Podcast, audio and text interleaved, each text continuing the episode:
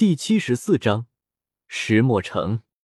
我倒是比较感兴趣，那个熏儿到底是什么人？看到萧天沉默不语，小医仙没有继续讨论美杜莎的事，而是转向了熏儿的身上。小医仙眼睛直直盯着萧贤，好奇的同时，内心不知道为何感觉有些忧虑。他，一个傻的不能够再傻的傻丫头。闻言，萧天沉思了一会儿，随后摇了摇头，嘴角一笑，喃喃自语了一句，也没有继续多言。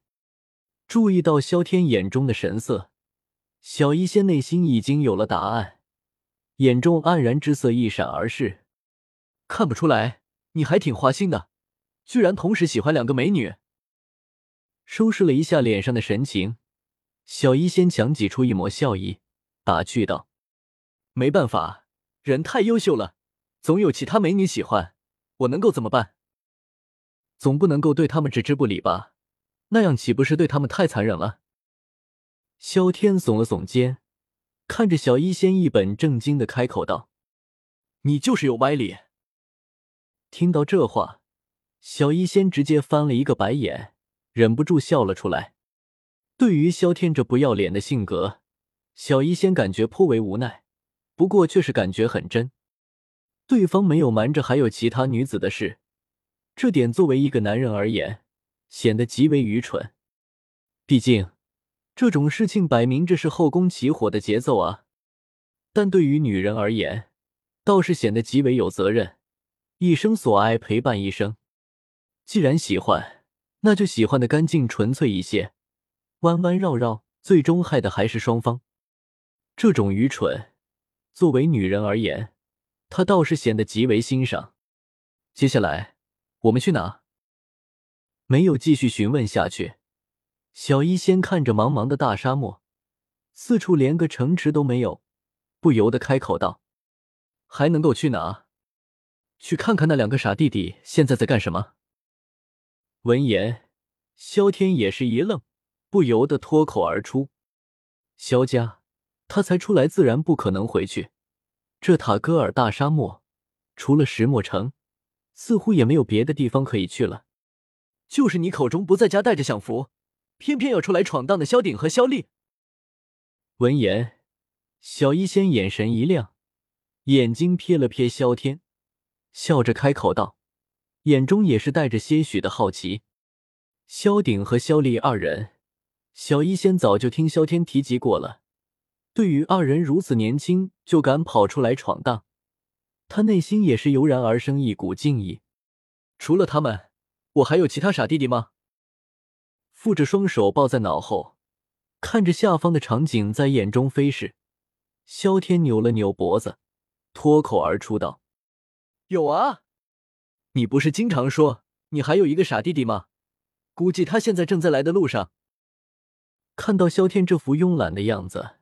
小医仙捂着嘴巴打趣道：“小天，这话是自己说的吗？我怎么可能会说他傻？这种大实话，一看就不是他本人说的，这是赤裸裸的污蔑。若是萧炎听到这话，定然脸色铁青。说好的兄弟情谊呢？M M P，拔刀吧，不用解释什么什么了。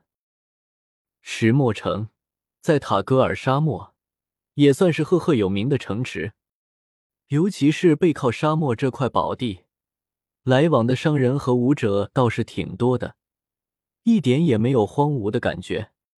萧鼎和萧丽二人创立的墨铁佣兵团，虽然整体实力上不如沙之佣兵团，但现在却是石墨城最强的佣兵团。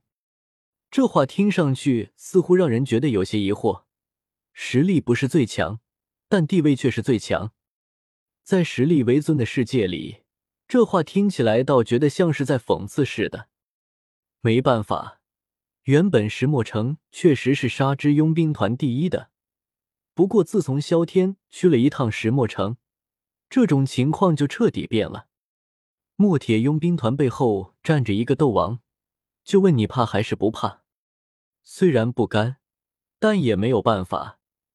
杀之佣兵团的首领罗布也是极为识趣，立马和萧鼎二人立下约定，以墨铁佣兵团为尊，二者井水不犯河水。原本激荡的石墨城，此刻却是一片祥和之色。原本萧天是打算干掉对方的，不过萧鼎二人却是阻止了他，扬言有个对手也不错。看到二人那自己装逼作死的样子。萧天也没有继续理会这事，索性就让他正常发展就好了。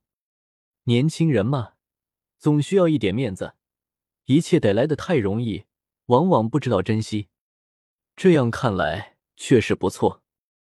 大人，墨铁佣兵团的总部比起以前却是扩大了不少，宏伟壮观的程度早就超过了萧家。注意到萧天的身影。看守的人立马迎了上来，恭敬的行礼道：“嗯，他们现在在这里吗？”面无表情的点了点头。萧天随后开口问道：“团长和副团长他们都在。”看守的人立马回道：“闻言，萧天点了点头，带着小医仙直奔大殿而去。看样子，你两个弟弟在这里也是混得风生水起。”若不是知道你来自乌坦城，我倒是觉得有些难以置信。这一切，好奇的打量着佣兵团总部内的一切，小医仙眼中满是惊奇之色，眼中精彩奕奕的看着身旁的男子，开口道：“从乌坦城走出来的萧家人，真是一个比一个不简单。”萧炎自然不用说，他可是亲眼见到对方杀死斗士木蛇的。至于萧鼎和萧丽，坐拥如此强大的佣兵团，实力也是不容小觑。最后的萧天，更是不用多说，简直不是变态两个字可以形容的。萧家还真没有什么泛泛之辈，呵呵，勉勉强强还行吧。要不然我怎么会带你来这里？闻言，萧天笑了笑，语气有些古怪的解释道：“萧家。”乌坦城两个字眼在古族里面，恐怕就是笑柄吧。到了小医仙这里，倒是显得有些了不起了。殊不知，现在的萧家已经落到了低谷。不过，现在有他在，小妍子也很给力，萧家的一切自然会还回来的。上次一别已经一年了，大哥的风采依旧，倒是真让我二人羡慕啊。还没有走入大殿，两道人影直接迎了出来。右边儒雅的男子眼睛瞥了瞥小医仙，不由得打趣道：“二人不是别人，正是萧天的两个弟弟，也是墨铁佣兵团的主人萧鼎和萧丽。”